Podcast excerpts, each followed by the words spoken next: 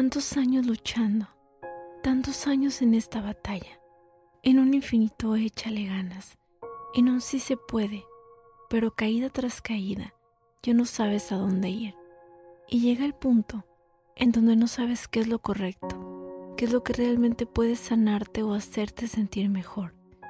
Llega un momento en donde ni tu familia ni tú saben a dónde o con quién acudir, porque estás cansado de intentar y llegar siempre a la misma conclusión.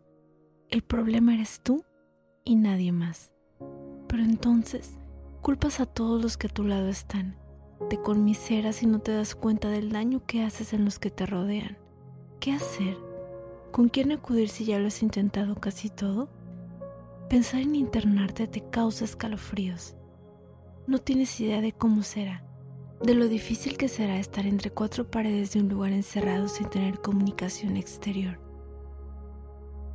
Soy Cielo Vanessa.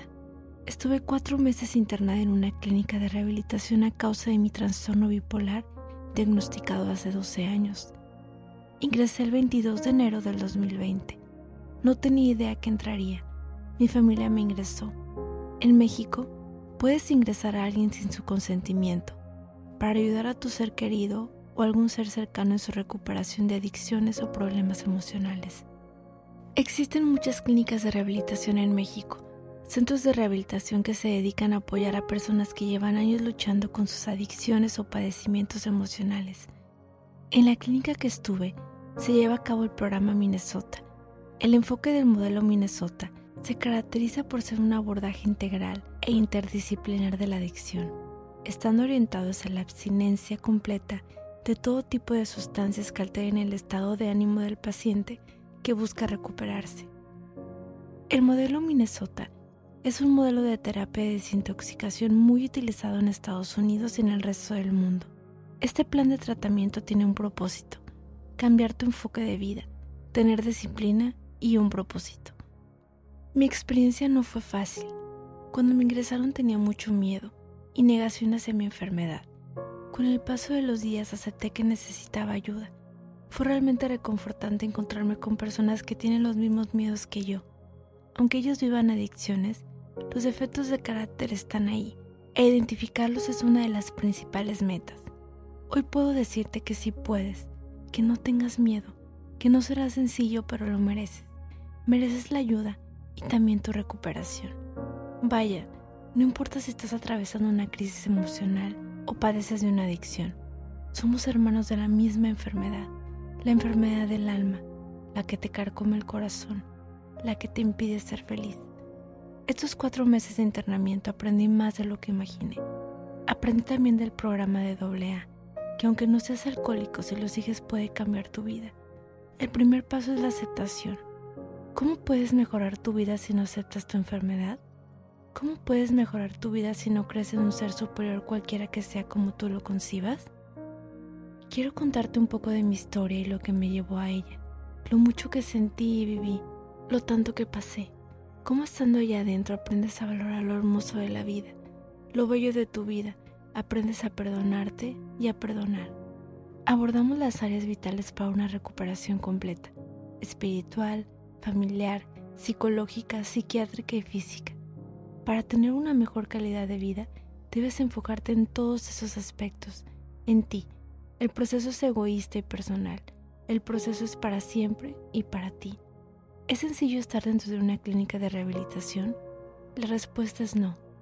Se requiere mucha valentía y paciencia, mucho amor propio, tolerancia, seguridad y abrir tus alas para aprender a volar.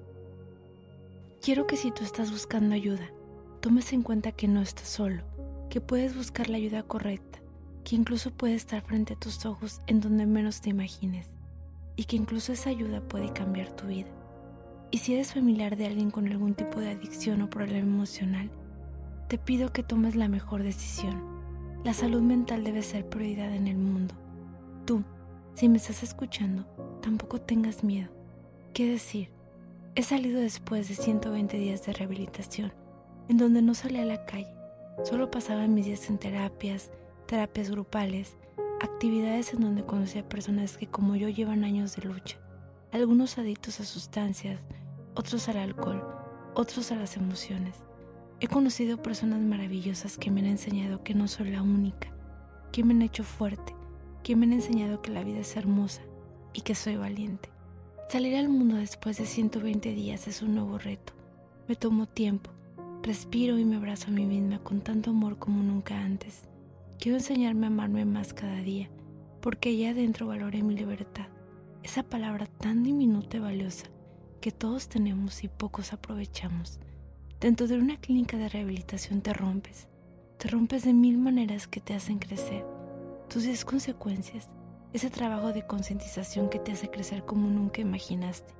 Y si te pones a pensar, todos tenemos 10 consecuencias o más. Yo lo hice y pude concientizar acerca de tanto que no sabía.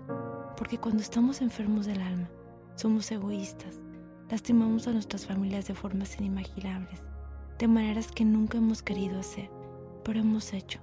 Pero se trata de vivir el presente, el aquí y el ahora.